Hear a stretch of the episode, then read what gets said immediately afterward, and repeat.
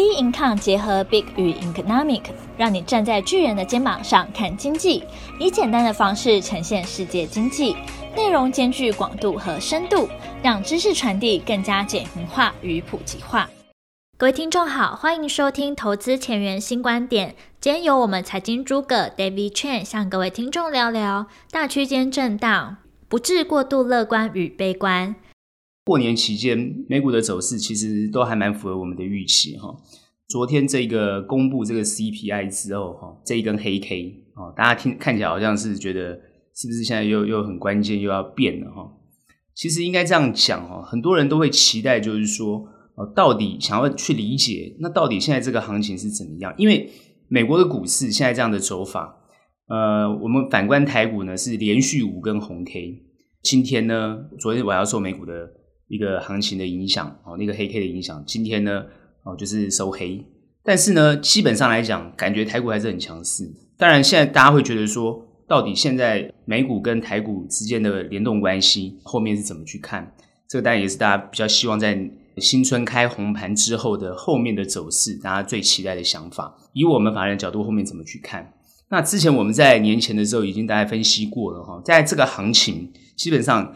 呃，其实应该跟大家讲哦，其实好像感觉泼市场一个一个冷冷水，其实并不是这样。就是说，我们的看法其实一直都没有改变，它不可能在这个位阶上来讲突破前高啊。我讲以美国股市来讲，以目前美国股市来讲，基本上来讲，我觉得它的走势都是很正常的，而且是还算健康的。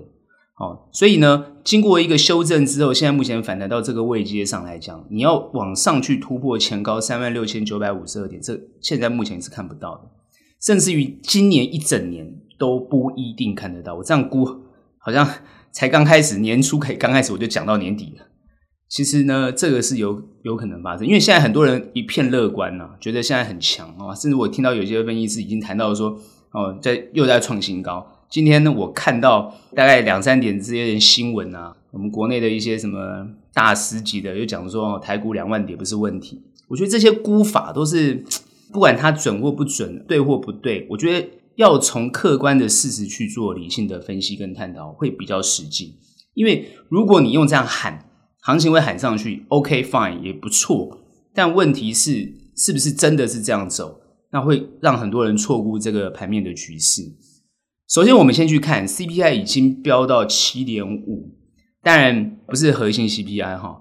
那在这个当下这个数字是非常惊人的哦，因为在美国四十年来这一次这个数字是很惊人的。也就是说，消费者物价指数这么高的一个情况之下，通膨的这个问题，其实在美国是相当的严重。到底美国严重到什么程度？那现在大家都知道，在美国的东西都很贵，严重到就是说贵到大家都还是接受那个价格，还是说贵到大家都不想买，还是呢贵到什么样的一个情况？其实，因为之前美国现在很多人说它这个物价高到这种情况，主要就是供应链的问题。然后，当然很多人谈到就是塞港啊，或者是呃等等之类这些因素。那现在到底解决了没有？缓解了没有？目前看起来是还没有，因为还没有，所以它现在是反映当下的这个数字。可是长拉长时间来看呢，未来是不是可以解决？肯定可以解决的。你今天这个塞港问题啊，你这这个是要靠时间去去化的，也就是说，这个供应链的问题或锻炼的问题，这些东西都可以解决。因为疫情现在目前在欧洲目前看起来，主流的想法就是以病毒共存嘛。因为现在好几个国家现在都要解封，所以目前看起来，包含美国，你看英国、美国其实现在都很宽松了。哦，对于疫情的看法都已经几乎是宽松。哦，甚至欧洲国家就已经确认，就是说这个疫情。也就是 Omicron，基本上来讲，他们就认为是感冒了，好，已经有这个感觉啊，确定出来了。所以很多国其他国家就会开始蔓延开来，这个想法就会蔓延开来。那整个西欧国家，就整个欧洲，如果都是这样认为的话，那当然就会影响到全球的一个情况。当然，今天很多人就提到说，哦，这个讨论到这个航空股啊等等之类的问题啊，那这个我们不说。我是想，现阶段如果这个东西在欧欧洲国家形成一个共识的话，那当然，全球慢慢慢慢的哦，呃，比较不会像中国走清零的状况。那在这个经济慢慢就是恢复的一个情况之下，而且要恢复到之前的水准，这个就是可期待。也就是在二零二二年，今年很有可能就会实现。那这跟通膨有什么关系？也就是说，目前这个很高的一个位一个一个位阶，如果疫情可以结束，实际上来讲，所有的央行或是所有的政府现在所重视跟针对的，已经不是疫情，而是到底怎么解决现在这个通膨的问题。所以，当大家都会关注这个很实际的问题的时候，他必须要提出他的政策工具出来。所以，当然以联准会来讲的话，我们其他国家的央行我们不看，以联准会现在的态度就是非常非常的明确。好，那今年一定要升息，不管升息几码，他一定要升息，他的这个货币紧缩的行为一定会做。可是，在货币紧缩行为会做的当下，哎，为什么现在大家市场还是很乐观？目前问题是好像没有解决，就是说这个通膨压抑不下去。事实上不是压抑不下去，而是不要这么快快速的压抑下去。各位要知道，就是说，如果说它一个政策下去，对于市场影响很大，而且是那种崩盘式的影响的话，那是人民是没有办法接受，市场是没有办法接受，所以它一定不会让这个行情用崩的方式来来处理，它一定是走走停停。跌拉跌拉，用这样的一个方式，让它缓步的哦趋向正常化，这才是一个合理的情况。所以，我上我们在年前就已经谈这样的一个论述。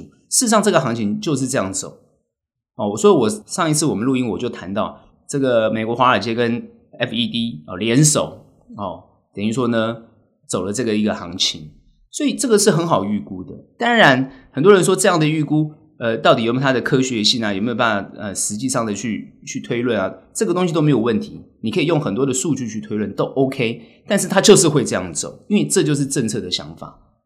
当你发现这个方向是一致的话，全部的力量是用在去解决通膨的问题，这是一定有办法解决的。很简单嘛，第一个，我不要印钞就好了嘛，对不对？首先，我让这个呃市场上不要注入太多的过多的这个资金嘛。好，让这个流动性基本上来讲，我就用一个很简单的方式来来处理嘛。好，把水龙头关掉就好了。可是水龙头关掉，如果关太快，哦，当然市场枯竭，它就会跌得非常的快。所以它一定是怎么样，慢慢的关。但是呢，我口头上又要讲，所以你会发觉它常常反反复复。那你就看这个行情就是反反复复，等于说今天他说，哎，我不升息，哎，感觉行情又回来了。哎，我现在要偏阴的，那行情又下去，所以。他常常就反反复复，这个就是二零二二年的一个常态。我现在告诉各位，就是一个二零二二的常态，因为它不可能让市场上一直很惊吓，然后也不可能让市场上一直很乐观，这就是一个常态。所以目前看起来，它在这个地方，呃，在这个地方反弹啊，我们觉得它绝对不是一个什么呃反复打底之后往上冲。我像最近看很多人一一直谈这个论述，但是。反复打底，这个地方是不是底？我我不这么看哦，它不会是一个底。但是呢，它在短时间里面，如果看短时间里面，它可能是一个底。如果长时间来看，我不觉得它是一个底。但是这样讲起来，好像趋势就会往下了。其实不管是趋势往下或往上，它不会让它用急的方式，而是让它缓的方式。其实就是之前他们很政府一直常谈的叫软着陆的概念。软着陆就是我不让它它很急的方式。做一种紧缩的动作，那我让它很和缓的方式，好让市场慢慢去接受，让慢慢去习惯这种状态，哎，慢慢的趋缓，然后让经济趋于一个不要过热，然后呢也不可不可以过冷的一种温和的现象，这就是他政府要做的事情，所以他会动用他手上所有的工具来做这些事情，这是可预判的。所以当你预判这个想法之后，你从这个行情去看，它就会变成是一个。我们可以说它是一个很难操作的行情，因为它就是上上下下，过度乐观、过度悲观、过度乐观、过度悲观，就会这样子。所以在这个节奏上，如果抓不好的人，我就讲这个地方就很难获利。不管是美国的走势也好，不管你去看每个每个这个其他国家的股市行情也好，也都是这种问题啊。好，所以我们当然去看行情是这样看没有错。那比较反过来去思考，就是说，那到底是？要不要去参与这个市场？现在社会上已经有一个很明确的现象，从疫情开始到现在，我觉得疫情之前大部分都是法人在做市场的资金在呃操作居多。事实上来讲，尤其国际股市也好，或是美股也好，你很少看到这个啊这个散户啊大很多散户去操作，比较不像呃台台湾跟韩国这样的情况。目前看起来，基本上来讲，美国股市因为疫情的关系之后，首先第一个最明显的一种态势就是 work from home 这个概念。work from home 这个概念，现在目前我发现全球也好，大部分的国家也好，年轻人也好，都好像蛮想这样做的。就是说，事实上如果在家可以工作就好了，那我干嘛要去上班呢？好，那这个想法现在好像是很普遍。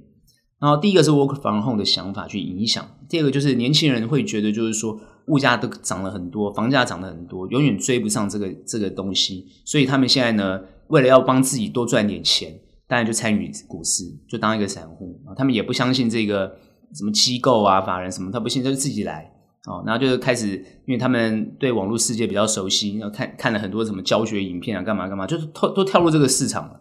所以各位可以从不管是呃。比特币啊，不管是呃，就是数位货币啊，不管去看 NFT 啊，就是很多这种年轻人去参与，有没有很多的钱？我跟你讲，他们薪资很很低，也没有很多的钱，他们可以去贷款啊，干嘛的，就要参与这个市场。那至于呢，呃，亏损怎么办？亏损亏损就亏损了，反正也本身也一无所有了，对不对？反正呢，呃，钱也赚得不多，然后呢，就是抱着一种最近很我看很多资讯谈到这种所谓躺平族的想法。那这个对还是不对？我们先不去谈，但是已经变成是一个社会现象。当然，它这些资金溢入溢入到股市之后，就会产生一些质变。那我们最近去看这个行情，就是会有这种现象，就是说这些对于市场过度乐观、不放弃，常常在行情应该要往下走、要下行的时候，要修正多一点的时候，它就不修正，它就开始去支撑；要修正多一点，它就是不修正，又去支撑。所以，是不是法人去真正主导这个行情，也不一定。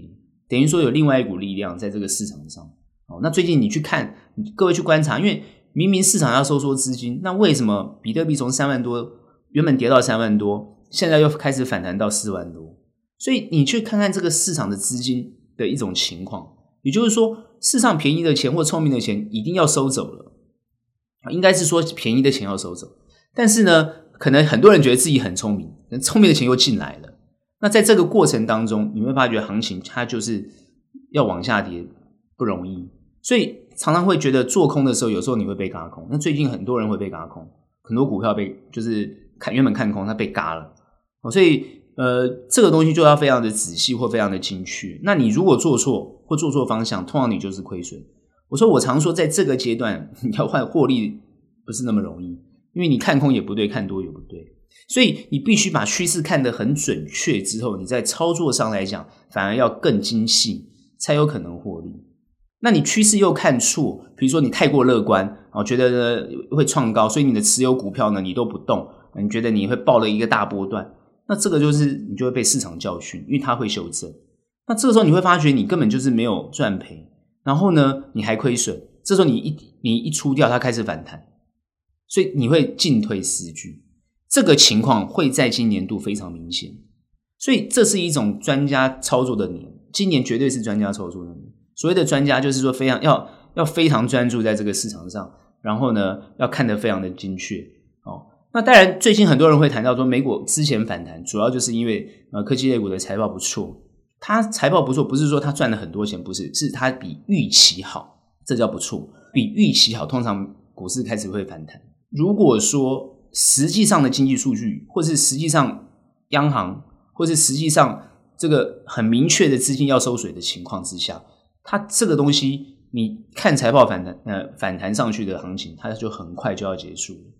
所以目前看起来就是一个很明显、明确的现象。只是说现在大家很想知道，就是说，好，那如果美股昨天晚上这一根黑 K 后面的行情是不是开始要往下修正？然后它会跌到哪个位置去？那前面的支撑呢？会不会是一个好的支撑？所以这个就要去看。目前呢，呃，必须要去观察，就是说短短期的讯息是不是影响后面很长的一个行情。所以短期的讯息它不是一个影响后面很长的行情的话，它就是一个短线上会有支撑的情况。如果说它有明确的讯息，我觉得主要关键就是很确定，呃，升息的这个动作是在什么时候发生。那这个是对市场产生一个比较大哦，而且它会执行比较大的一个动作。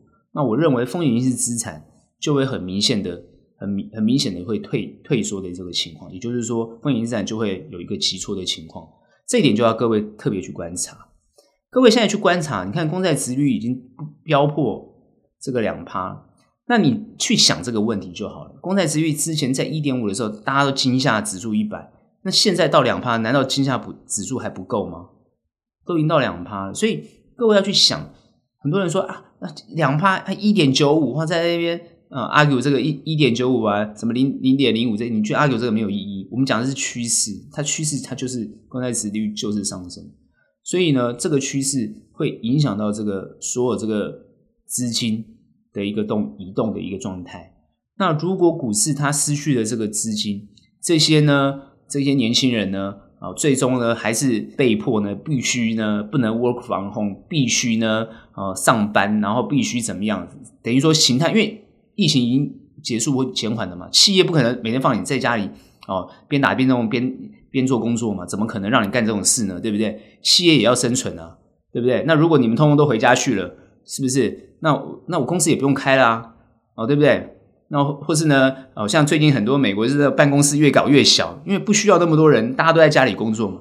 如果效能提高，我觉得这可能是一个趋势。但如果效能本来是降低的，还有很多的工作哦，不愿意让这种地方产生的话，啊，不愿意让这种状况产生的话。他就会做转型转变，也就是说，这一批人很有可能就是一个新的失业失业潮。最近各位可能看不到啊，因为最近是工作缺人啊。可是各位要知道，美国缺的人绝对不是 work from 那 work from home 那些人，好不好？他绝对是缺的是第一线的这些餐饮啊，或者是这些服务业，所以他缺的是这个哦。所以呢，那些服务的，因为你要做服务嘛，现在工资都调得非常的高哦，调得非常的高。我最近。看那个最新的新闻才知道，原来美国工人哈，码头工人，他年薪大概就五万美金哦。台湾人都很可能很羡慕哈，五万美金，美国的码头工人，他他的年薪是五万美金，他们现在还抗议，觉得五万美金不够。所以在美国从事劳力工作或者从事服务业，薪资是非常高的啊，因为没人要做，每个人都是 work from home，好不好？每个人都想要写软体，所以各位要去想，当每个人都去做同样的事情的时候。你觉得那个工作会有价值吗？所以很多年轻人就趋之若鹜，觉得那样也行，那样也行。最终我觉得可能碰到的问题还是自己要去承担。我这边是提醒这个情况，所以要去搞清楚这个现实上的问题。现状不代表未来，所以未来我觉得很多事情要去必须要去担忧的哦。那现况可能看到反应是这个情况。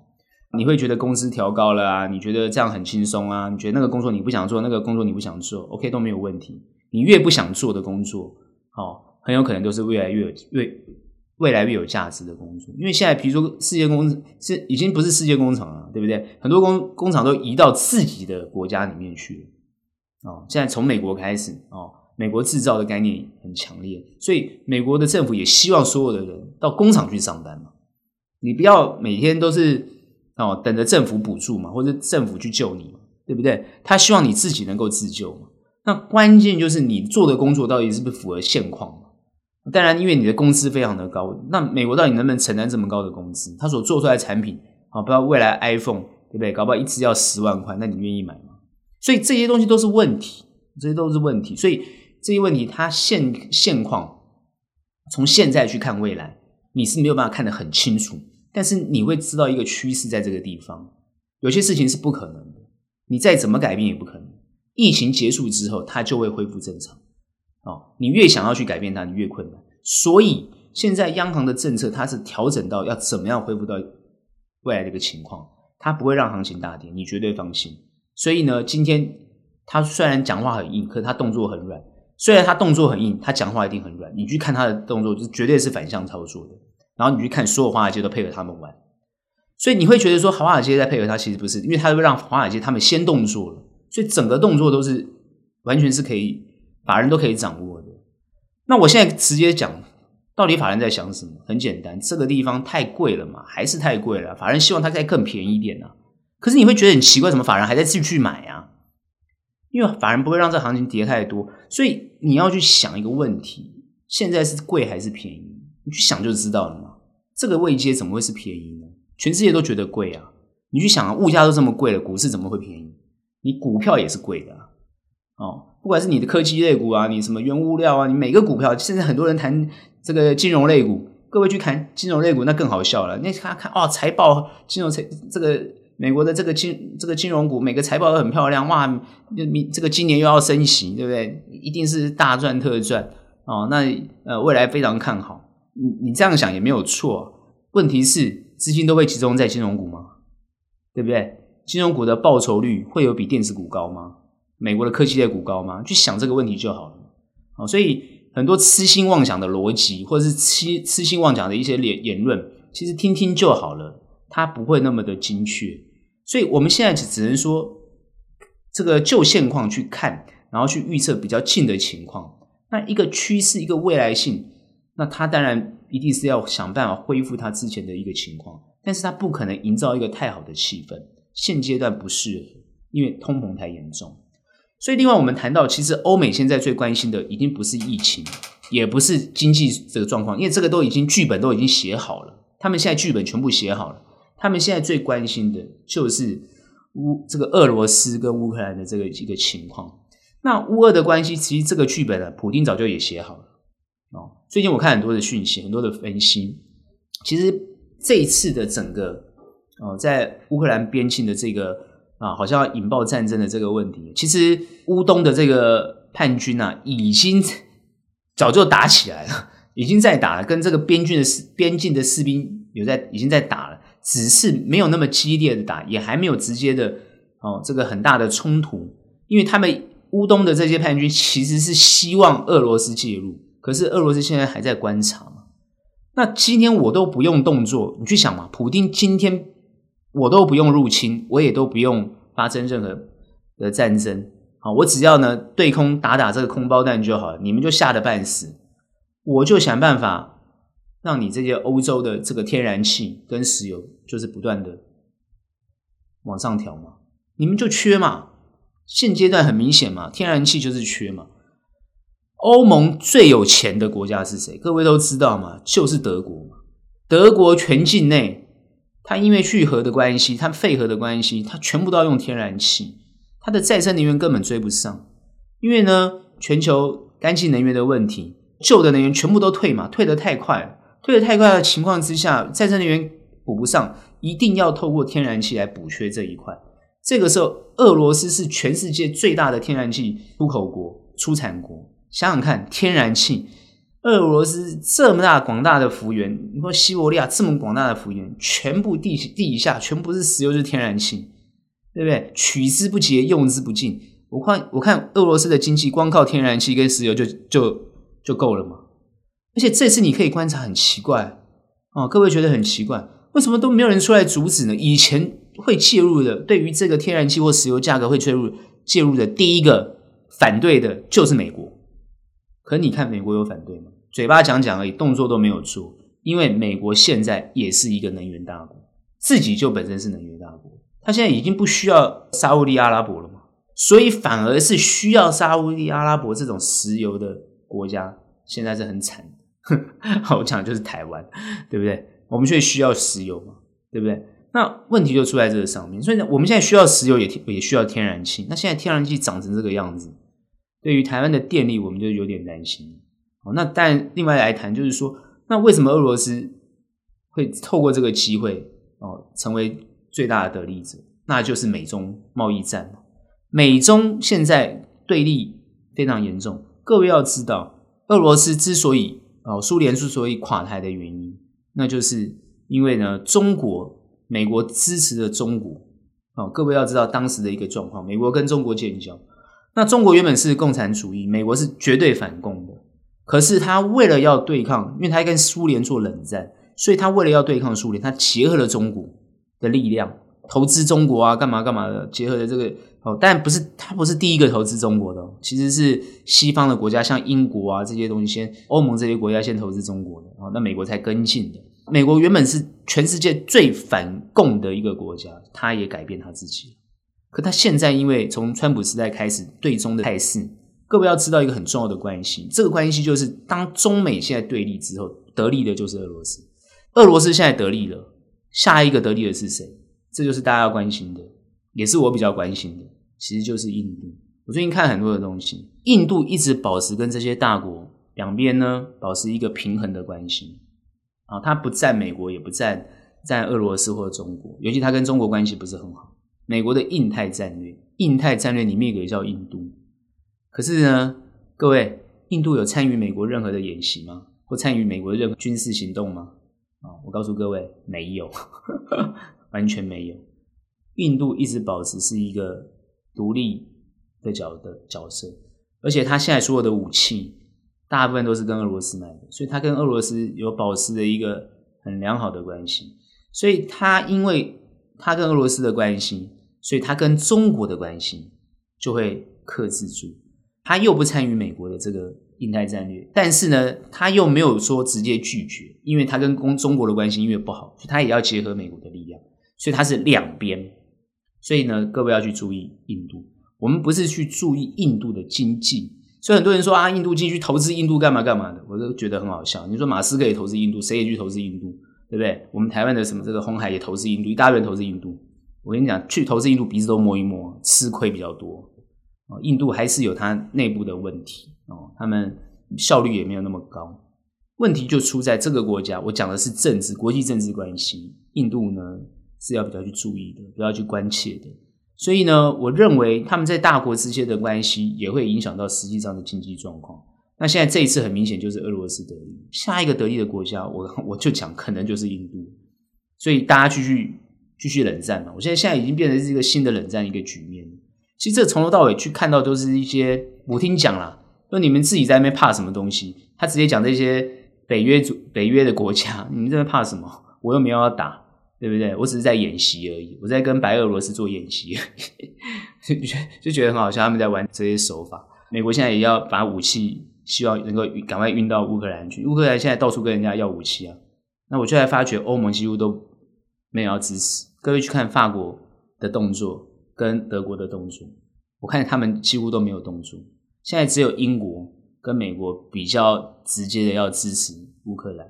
目前看起来好像局势这个样子，但是呢，看起来他们台面上的这些总统级的啊，或者这些元首级的，都是哎，我们不会，我们没有要打，我们都是嘴巴这样讲。可是实际下台面下的动作都很多。那我认为这一切的东西。都跟天然就是天然气跟石油有关系，所以现在这这个价格到底会不会涨到大家都不能接受？今天我们再看原油的价格呢，大概在九十八十九块，在这个这个这个附近哈啊，西德州啊跟这个布兰特他们价格都差一点点，但是大概就是八十九啊九十，已经从八十块已经又涨到九十块，所以很多人讲看一百块应该不远了，各位要知道这一百块不远，哎，这一百块很恐怖哦，影响很大哦。但是对产油国当然都是很高兴的，但是产油国如果很高兴，你也高兴不了太久，因为如果通膨这么严重的话，那是全球都受到影响的。所以呢，他一定要把油价压抑在一个合理的价格，大家都有共识嘛。它最合理的价格可能就在七十几块。但如果说它这样无无限制这样飙升，其实呢，全世界的国家都没办法忍受的。全球升息的趋势已经很明确的，不是只有美国要升息，是全球都要升息啊，包括连台湾都要升息，这已经是很明确。所以当在这个当下，有人说行情美股会创多高，那个台股会创多高，我们都是嗤之以鼻啊，反而不是这样看的，觉得是很可笑的。明明前面呢都已经摆了很多的这个大军了，你还是说哦那些都是废子，对不对？那些都是废兵，不不可能嘛？俄罗斯摆了这么多部队在。乌克兰的边境，你乌克兰说：“哦，你这些都是假的，不可能。乌克兰绝对不可能把它当假的。所以你摆多少兵，我要摆多少兵，一定要这样子对视对峙嘛。这个是很明显的一个状况。但会被打？就算打，也是小小打、小冲突，主要就是为了原石油的价格。所以全世界为了能源的价格，都是做了很多这种重大的一种。”战争啊，或者这些地缘关系、地缘政治的这个争夺，事实上是发生了很多次。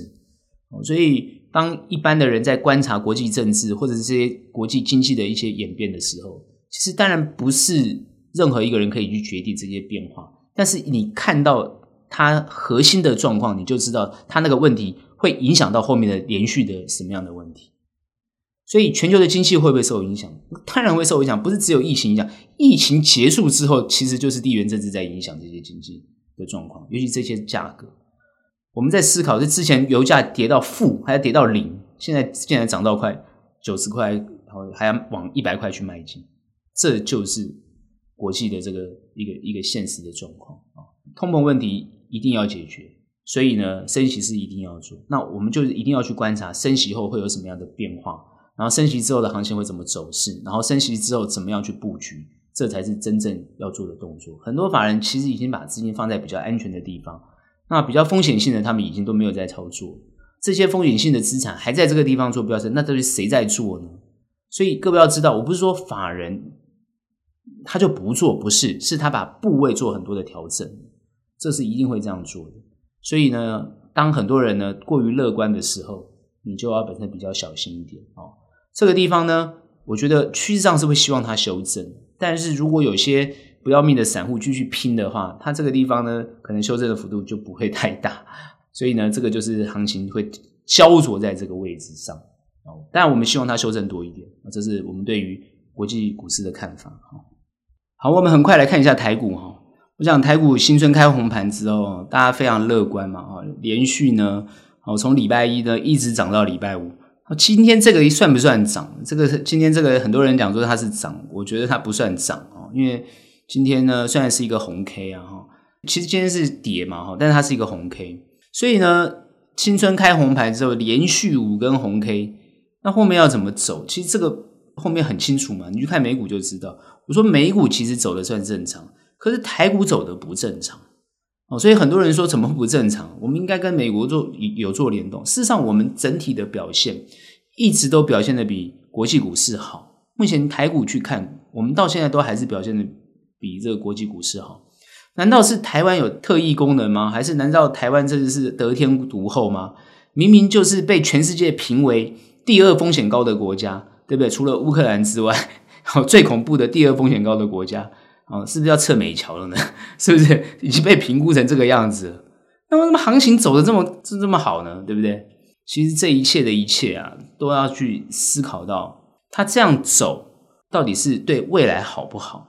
我常讲，就是说，当国际的趋势是一个升息的趋势，是一个收资金的趋势，你在这个趋势之下，你台湾能够逆这个趋势吗？能够逆这个整个这个我们讲的是一个国际的一个潮流，明明就是一个通货膨胀的一个情况。台湾的物价，台湾的房价，虽然台湾的物价好像没有那么高，可是大家也知道啊，买不到蛋啊，买不到蛋的问题也是实际上民生上的一个很大的问题啊。既然台湾会缺蛋，这是一个很很好很好玩的问题。种种之间的情况发生，我们现在所做的动作，感觉上都是晚人家一点点。比如说，我们现在防疫的情况，或是拿疫苗的情况、打疫苗的情况，各方面都是晚人家点。可是我们的行情既然是比人家表现的好，那这个当然就值得玩味。目前我不敢下这么大的一种判断或者一种论论述，就是说哦，后面会怎么样？但我觉得，如果说我们表现的比别人好，我们有实质上表现比别人好，这个行情我们涨的是有道理的。但如果别人在修正很大的时候，我们不修正。我们后面修正会比别人还要大，这个就是我所顾虑的。所以台股后面要怎么去看？事实上已经有很多人很乐观了，觉得两万点都已经有人去看。事实上是不应该这样谈谈的，因为真正我们法人在看，其实我们是亦步亦趋。也就是说，我们希望看到这个行情是比较扎实、比较稳当的。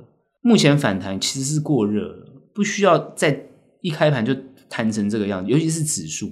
那指数就在拉那些全值股，尤其你去看，其实台积电也没有表现的比大盘好，其实并没有。但是你不该拉的时候拉指数，你不该利用台积电去拉指数，然后你把台台积电呢该修正的时候你不让它修正，哦，那你就好像行情你该修正不让它修正一样，这对后面其实急跌的这种感觉，我我就会比较比较忧心。所以呢，如果说我们能够跟国际的股市做联动或国际的行情做联动，我反而会觉得比较健康一点。哦，这个是我对于这个行情比较健康的看法。那至于它会怎么走，我认为如果台股很多人讲嘛，它是有基本面支撑的一个行情，尤其是很多人会谈到说内资啊多么的有信心，啊外资啊多么的愚蠢，一天到晚在讲这些东西，哦，我们听了实在是都听不下去。哦，以我们的角度来讲，那外资有多愚蠢，那你又有多聪明？那外资都很愚蠢就对了，他们都亏钱，那台湾人都赚钱，是这样子的吗？啊，那我们的台湾的这些公股银行、官股银行，通通都每个人都获利满满吗？哦，那在但最近大家会看到说，哎，我们劳退基金赚很多钱，赚挣几百亿啊，很高兴这样子。各位，你不要看赚而已嘛，那亏的时候怎么办呢？对不对？你把这个大家的劳退的钱，然后放在这个风险性资产上，其实我们其实还比较担心一点。事实上来讲，我刚刚已经讲过了，全球的趋势基本上来讲，它是一个震荡的一个一个情况，在今年度啊，因为升息，我刚刚讲趋势是明确的。市场收资金也是明确的。那当这个东西很明确的时候，资金的挪移就会从风险资产移到安全的地方去，这是一个趋势。那当资金过多放在风险资产的情况之下，它呢就会有一种暴涨暴跌的一个情况，因为它会移动嘛，资金会移动。所以当资金过多移到这个安全的地方，风云资产就缺少我们讲叫做呃动能。你没有动能的时候，它就会一种。哦，它就算是跌，也是一种缓跌，因为没有动能，量就会一直缩，一直缩，那才是最恐怖的地方。哦，所以呢，在这个后面的一个状况，那它要怎么去走？其实呢，我认为控盘的人，或者是对于盘势有能力操作的人，他必须要去搞懂这一点。你不能让这个行情过热哦，你应该要比较去冷静去思考。反而在这个地方，当然我之前有讲过，我们还是会选择值比较优的公司，持续做布局的动作。然后在操作上，我们会更为灵活的来应对，而不是像去年这样的一个情况。你如果还是按照一种那种比较阿 Q 的，或者比较纯股的，比较那种哦不动的，或是那种 ETF 的思维，这个思维我反而不会建议你放在啊，比如说股市上面，风险性资产上面，尤其在今年，我会建议你放在比如说比较更安全的，不管是债券市场，或者是比如说这个固定收益的单位上，但那个报酬率都非常的低。所以呢，你的报酬率在今年可能不会期待这么高，但是我讲的是那种偏安的概念，就是偏安全的想法。但是，并非今年不能操作。其实今年的操作获利的机会还是很大，因为如果你的反弹、你的你的震荡的频率非常的高，当然很难操作。可是你会震荡，但是你会做一个区间的震荡，而且每次区间的震荡都会有一个走势的一个一个一个。哦，比如说大区间啊，比较有一个呃上下有一个时间时间差，就是说比较长的时间的话，其实它的获利还是会看得到，只是你抓的那个点位变得要很重要。所以呢，现在的后面的操作呢，我之我之前讲也好，我今年也讲也好，就是专业要胜于，比如说偏安的那种乱做的，或者是那种搞不清楚状况做的，或者那种一窝蜂做的那个都。可能在今年度报酬率都不会太好哦，所以呢，当很多人跟你提到呃市场很热啊，应该要不要去追啊？通常都不会建议，我看很多都不会这样建议这样做。那至于要不要抄底呀？有时候你会不知道底在哪里，你看不到底哦，所以呢，这个状况呢就会在今年会发生哦。所以后面要怎么去看？像我觉得你连续五根红 K 哦，那后面呢有有可能是修正嘛，那你就你就会按照。国际的走势来走，这个地方的修正，当然很多人会说会不会破前低，也有可能修正到一半之后往上弹，但就不会过前高一万八千六百一十九点，很有可能它就是一个很大的压力。所以目前看起来，在这个行情里面，它会短波，但有没有可能突破上去？我的判断是不会，因为三月份很快就来了，它是不会突破上去。那会不会急跌？现在就是大家比较担心急跌的情况。年前已经跌了一波。现在做个反弹，快接近三月的时候就会开始跌，会不会破了一万七千六百六十七点这个位置？会不会破？我认为你升息确定就会破，台湾也要升息，因为升息资金哦就会有有这个会紧缩的现象。然后呢，你要贷款，你要借钱也利息都变高了，你买房子利息也变高了，所以等等这些东西，好等于说钱又变贵了，所以这个时候呢。很多资金就不会投入到风险性资产，因为风险性资产太恐怖了，所以这个时候呢就会撤退，所以你成交量就会萎就会萎缩。那至于说到地什么地方去，还看不到，还不确定，所以这个地方它就会有一种跌势的产生。所以就要从前面去找支撑。那如果前面的支撑都会被破的话，那个就是一种急跌的动作，那空头的走势就会来。所以现在大家比较担心说，后面到底是空多头还是空头？目前呢还没有办法完全一个定论。但是呢，缓的动作会比较明显，所以缓会比较有利，因为你会有所准备。你只要操作得宜，进出得宜，其实不用太担心，因为它是缓。那至于很多人说，那我能不能够长期持有？其实我的看法不会太悲观。很多人会觉得说啊，这个地方它缓跌，一直跌跌跌到不知道哪里去。其实我不会太悲观，甚至有人比如说跌破会不会跌破万点呢？哦，你既然如果跌破一万七，那你会跌破一万六，一万六都跌破，那一定会跌破一万五。那一万五都如果都跌破，那会会不会连那五百都不见了，直接破万了？各位，你不要这么悲观呢。其实今年也不会这么悲观。为什么不用这么悲观？因为不会有人让他这么悲观。各位要记得，我们台股能够强于别的国家的市场，是我们内资本身，我们的官股或者我们国内的基金也好，国内的操作其实啊也不会输给人家。我说所谓不会输给外资，或不会输给国外的机构，因为我们在这个地方的操作已经很有经验了。事实上来讲，国内的资金以台湾的状况来讲的话，在不战争的情况之下，经济的发展其实不会太差。你光看我们。在疫情的期间，我们赚的外汇有多少就知道了。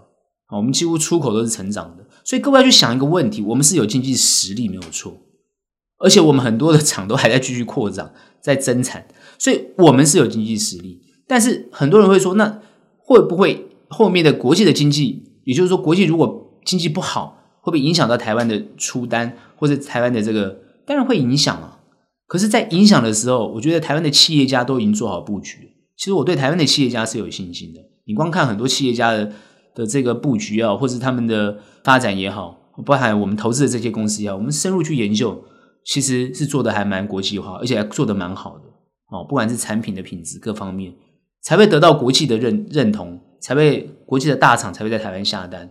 永远要记得，我们台湾是有经济实力的，不要看得这么空啊！你不要想说今年很惨啊，那不要进场好了，都赚不到钱了，没有。那甚至我钱全部拿去放什么呃债券市场啊，全部放在很安全的地方，什么都是去买 ETF，这个也大可不必。你会错失很多获利的机会。跌的时候你可以进场，反弹你可以出场，也就是说你抓好这个脉动，你都可以赚钱，没有问题。所以其实我们是很看好今年的哦。坦白讲，我没有那么悲观。那很多人讲说，哎，那我今天低阶的股票会不会有赚的机会啊？如果没有赚的机会怎么办？低它会再更低吗？那你说它低到哪里去？不知道，它还会再低。那怎么办？你如果钱够，你就不用担心；如果你钱不够，你就不要买这种股票。你看它低，你马上就走。好，这个我就讲了很多次，也教了很多遍，不再讲。我只是讲一个很简单的概念，就是说进退有据，你一定会在台股赚得到钱，没有什么难度的。今年度其实你只要知道后面怎么走就好了，大区间震荡。不会过前高，趋势会往下，没有错。可是有下面会有支撑，所以它会有一个，就算是碰到好很多人，好像是说两万好，哎，两一万八千六百一十九点跟两万差在哪里，对不对？好了，我们这边估说它不会过一万八千六百一十九点，你一定要讲的这么硬就对了，对不对？不需要嘛，那就过了也没怎样，你过了还是会有一样，因为这边就是高了嘛。好，那它台湾很厉害，突破了一万八千六一六百一十九点，那过了两万。过两万又怎样？过过两万，难道就不会下来吗？啊，过了两万，然后就一路啊到三万啊，然后呢，三万之后一路到四万，那我们只能说 边走边看，其实不用这样去估了啊。我只是说你不要过分乐观，因为它就是会一个震荡情况，你要掌握到这个节奏就可以了。所以呢，也不要把台股看得那么好像很难这样子，也不会那么困难。所以后面呢，各位就是可能慢慢的，可能多听节目啊，多关心一下这个行情，你会抓到那个节奏感。所以我们后面呢，哦，其实很简单嘛，反弹五天，它要修正嘛，就那么简单。那你就知道后面怎么怎么做了嘛。我们今天有些同仁就是开始布空单嘛，这这很正常啊。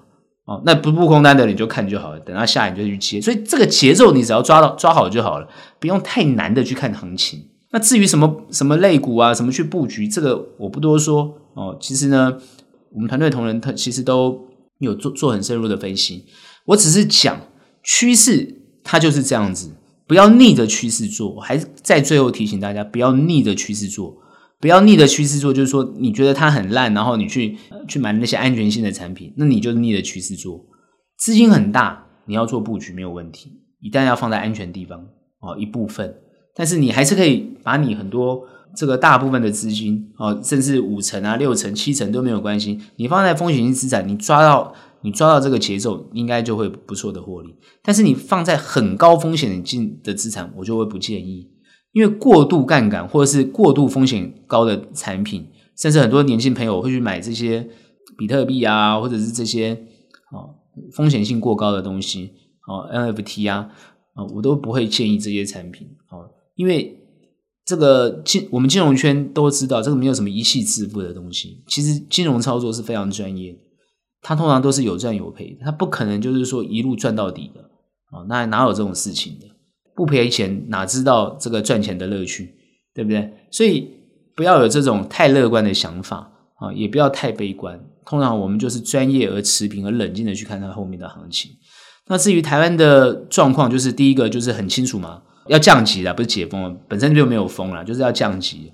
可是疫情还是没有缓解，各位要知道，疫情没有缓解，也就是说，面对 Omicron 可能慢慢要跟欧美同步。那因为韩国染疫情况也严重，然后日本好像也很严重。目前大概就中国，因为在办冬奥，管控非常严格。可是如果冬奥结束之后，我看他们也会不会。与与病毒共存，不知道。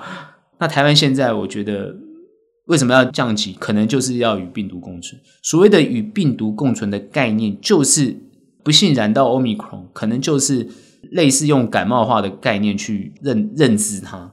虽然很多人认为 Omicron 这个新冠病毒还是比感冒非常严重啊，感冒真的是自己休息一下就好了。可是现在，因为他们很多欧美的观察，就是说轻症的人基本上在家里自己。休息几天，好像就会恢复了，所以这个东西就还要持续去观察。目前欧美的这个一些数据或报告出来，专业的数据报告出来，好像是已经是这形成这样的共识哈。呃，很多人当然知道，就是到底要不要去打疫苗，第三剂哦，这等等之类的，当然还是建议各位去打，没有错。哦，像我就打了，所以这个没有什么太大的问题，只是因为很多人说疫苗后面有很多副作用啊，所以这个东西就要自己去注意。关键就是疫情它会。慢慢就趋于零，当然就是大家比较关心的是今年的选举。好，那选举后面会怎么怎么样去看？大家都很关心这个地方，我们也不预测。那我只是说，选举会不会影响到这个行情，也要后面去把这个变数去观察，同步观察进去。好，那会不会影响？也就是说，执政党啊会不会大胜，或者执政党会不会受挫？那呃，就要看他们的这个政策或议题跟这个行情有没有什么关联性。好。然后呢，会不会什么样的影响？比如说，他们比较支持这个生技类股啊，哦，他们比较支持什么环保啊，这种这个新能源啊，哦，这个这个这些类股啊，啊，就是执政党他们比较会支持的，哦，这个可能也可以去关注哦。那当然，科技类股他们也也也是啊比较支持，所以大家也去可以关注。那也就是说，这等等之类的。但像能源啊，像像这种比较环境污染的。那他们可能哦，比如像塑化等等之类的，那可能他们就比较不会去关心。那他可能就是跟国际做联动。那我讲的是这些执政党会去关心的东西，可能各位可以去注意。那当然，股票这些东西的选择哦，那就是跟你的政策也有关联性。那只是台湾的这个政策，通常台湾的呃这些企业比较会跟国际做联动哦，跟台湾的政策。事实上，呃，有帮助的当然会有加分，但是如果没帮助的话，好像不至于会减分，所以各位也不用太担心。而且我觉得执政党对于目前的执政党，哦，台湾的执政党对于股市这一块其实是还蛮关注的，甚至于比过去，哦，比如说国民党哦蓝的这样还更关注。我觉得，所以这一点我在呃几年前我就一直谈这样一个情况啊，比如说呃蔡英文政府的整个。的这个政策，他们对股市的关注程度哦是比较高，尤其在金融啊，比如说像现在金管会的一些策略或政策，通常都朝向比较呃宽松或是开放的角度去，不像呃国民党之前是比较监管的这种角度，所以这一点我可以比较明明显的感觉出来。好，当然他也不会过度的放任，只是说他就是会比较宽，也会比较从法法条上来讲哦，希望比较多的松绑。不管是对于投信业啊，不管是投顾业啊，不管是各个方面呃的金融政策，必须包含像像银行的关心的，比如说新的金融的一些方式，感觉都比较支持。所以目前看起来，对于股市啊，或者是不管是期货啊，哦，不管是什么当冲交易的税啊什么的，都是偏向正面的。尤其是对于护盘的这样的一个想法，通常哦都是全力支持的。所以，当升息碰到这种比较大的跌幅的这种氛围的时候，我们就会看到政府的动作就会出来。所以我常常觉得，就是说，我们法人的角度希望股票要跌到一个比较合理的价格，所以有时候会比较看不到。所以那个合理的标准常会不断的往上调整。所以这个东西要随着这个势做调整跟变化。你不可能就定一个价格跟他讲说就是这样子。所以不能用这样的角度去做，你不能说哦，就是这个价格，我就觉得它一定要跌到这个位置，或者我觉得它一定要涨到这个位置，哦，我觉得没有这个东西，哦，应该是说后面的行情是不会有这种情况，通常就会在你，通常就会在你觉得会怎么样的时候，它就跟你想的不一样，好，这个就是会有产生这种情情况，所以这一点呢，也就是后面比较谈的一种投资上的艺术，这一点呢，我就点到这个地方就好。只是说，各位不要太悲观看这个行情，好，那可以审慎乐观去看它后面的操作，通常获利的情况应该会不错啊，这是我对台股的看法。今天的投资前沿新观点就到这边结束，有任何问题、任何想法，欢迎到脸书专业以及 Instagram 跟我们做交流喽。那我们下期节目见，拜拜。